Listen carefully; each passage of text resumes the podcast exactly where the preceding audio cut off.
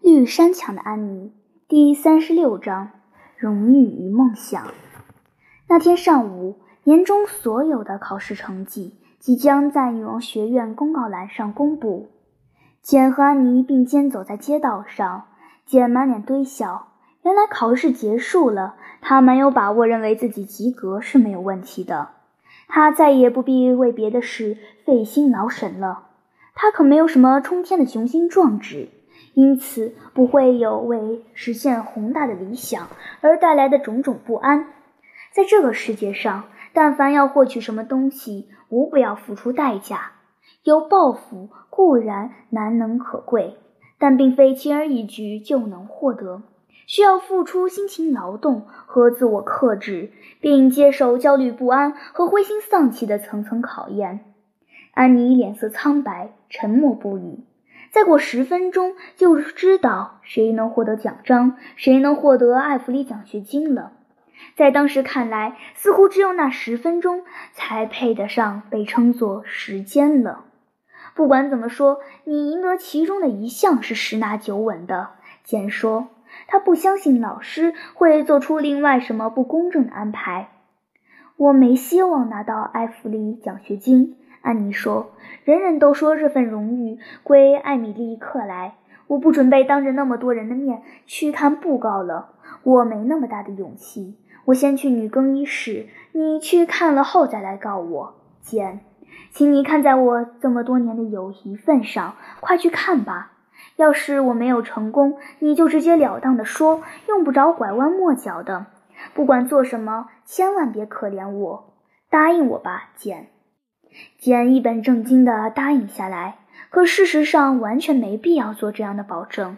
他俩刚踏上学校大门的台阶，只见大厅里挤满了男生，他们把吉尔伯特·布莱斯扛在肩上，大声嚷嚷着为布莱斯奖章获得者欢呼。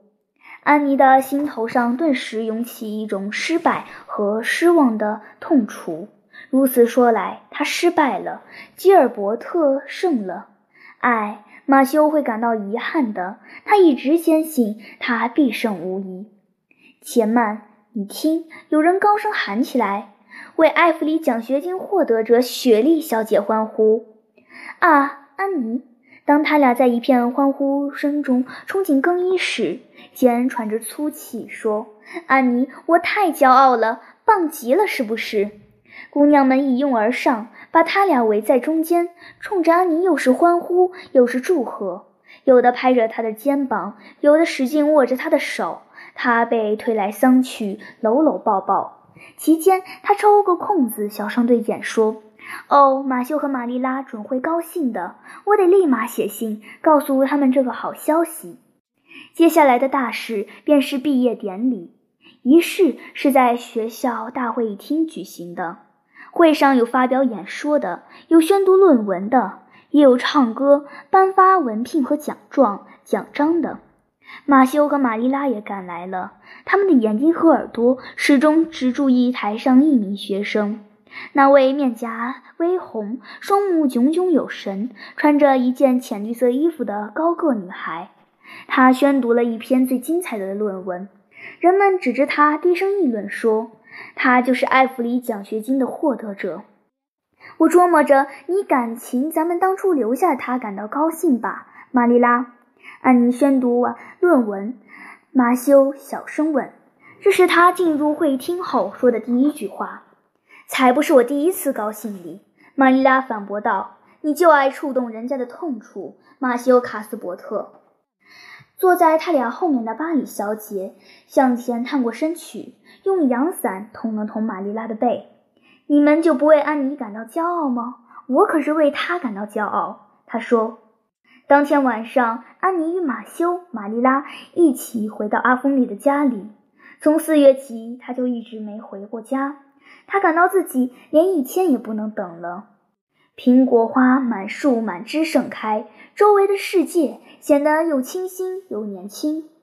戴安娜在绿山墙等候着他，在他那洁白的小房间里，玛丽拉在窗台上摆放了一盆自家栽培的盛开的玫瑰花。安妮环顾四周，幸福地长长舒了口气。哦，戴安娜，回家真好。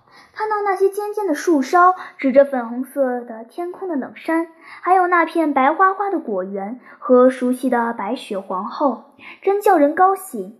薄荷香气袭人，是不是？还有那株香水月季。哦，他们集歌儿希望到此于一身，而且又能看到你，多好呀，戴安娜！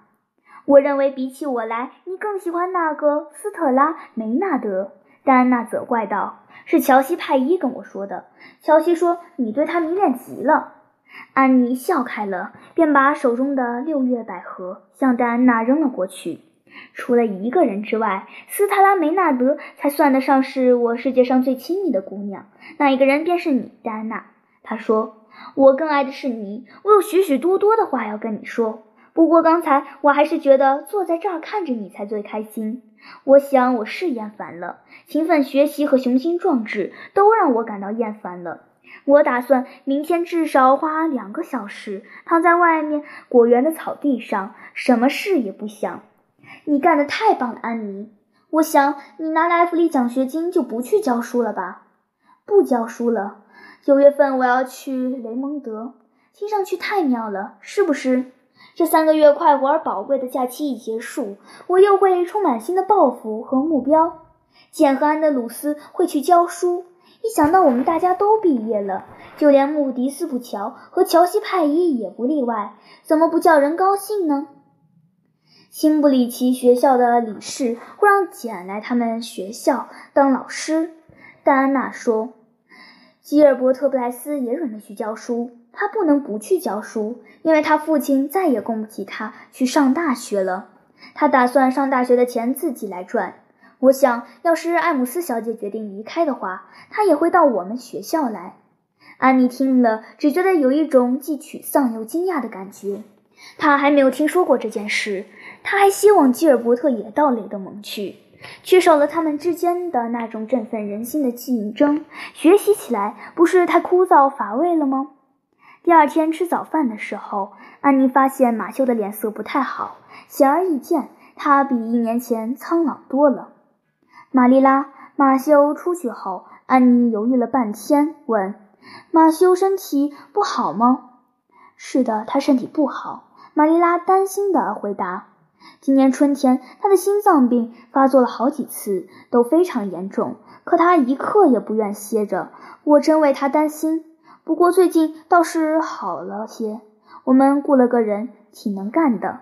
我希望马修能得到一些休息，身体慢慢好起来。现在有你在家，他也许会好转的。你总能让他高兴。安妮探过身去，隔着饭桌，双手捧起玛丽拉的脸。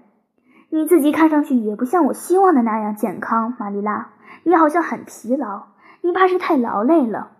现在我先回来了，你该好好歇一阵子了。我打算只花一天的时间去拜访那些亲爱的老地方，重温旧日的往事，然后让你歇息歇息。活儿由我来干。玛丽拉深情地朝姑娘一笑，倒不是活儿，是我的头。我常犯头痛病，在眼睛后的那一块儿。斯潘塞大夫一个劲儿要我戴上眼镜，可眼镜一点用也没有。六月底，一位有名的眼科大夫要来爱德华王子岛，大夫要我一定得去检查检查。我想该去一趟了。现在我没法顺顺当当看书和做针线活了。哦，安妮，你得说你在女王学院里的表现真是没得说，用了一年就拿到了一级证书。还得到了埃弗里奖学金。嗯嗯，雷切尔太太说：“教者必败。”她根本不赞成女人接受高等教育。他说那与女人的身份不符。可我不信。说到雷切尔，倒提醒了我：你最近听说艾比银行的事吗，安妮？我听说他情况不妙。安妮说：“怎么了？”雷切尔也这么说。上星期他来这儿，说起有关这家银行的传闻。马修可担心了，咱们家所有的存款都放在这家银行里，每分每厘都存在那儿。当初我想让马修把钱储存在银行，可艾比老先生是我们父亲的好朋友，钱就一直存在那儿。马修说，管他是哪家银行，只要艾比是经理就牢靠。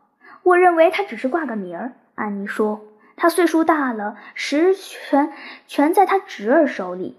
哎，我听雷切尔一说，便让马修赶紧把钱取出来。他说他还是得先想想。不过昨天听拉塞尔先生对他说，那家银行运转还是正常的。这一天，安妮与大自然为伴，在外面盘桓了一天，过得极其愉快。她永远忘不了这一天，阳光灿烂，金色一片，美丽极了，见不到一丝阴影，只有怒放的鲜花。在这美好的一天里，安妮先在果园里待了几个小时，后来去了森林女神的水泡、柳池和紫罗兰溪谷。她拜访了牧师家，同阿伦先生做了一番畅谈。最后傍晚时，她和马修一起穿过情人小径，把母牛赶到后面的牧场上。树林沐浴在落日余晖下，金光灿烂。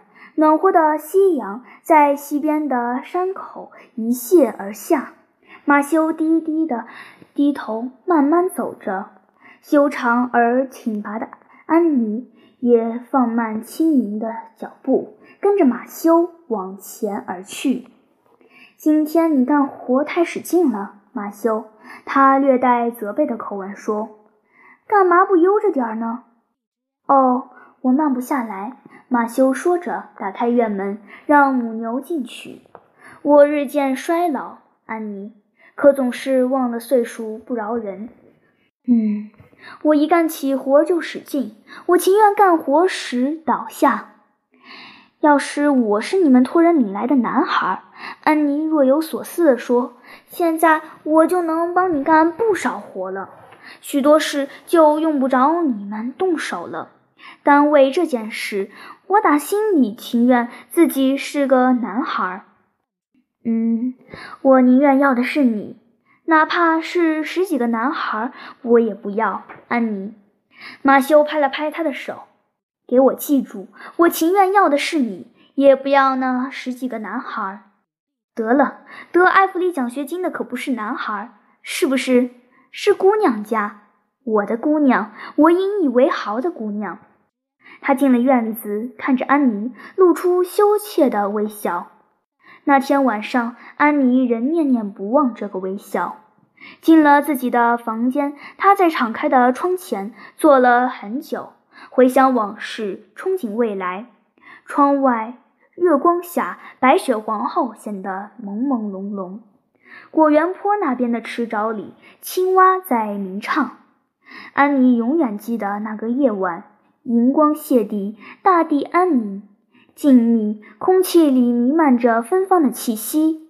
但这也是他一生遭受悲痛前的最后一夜晚。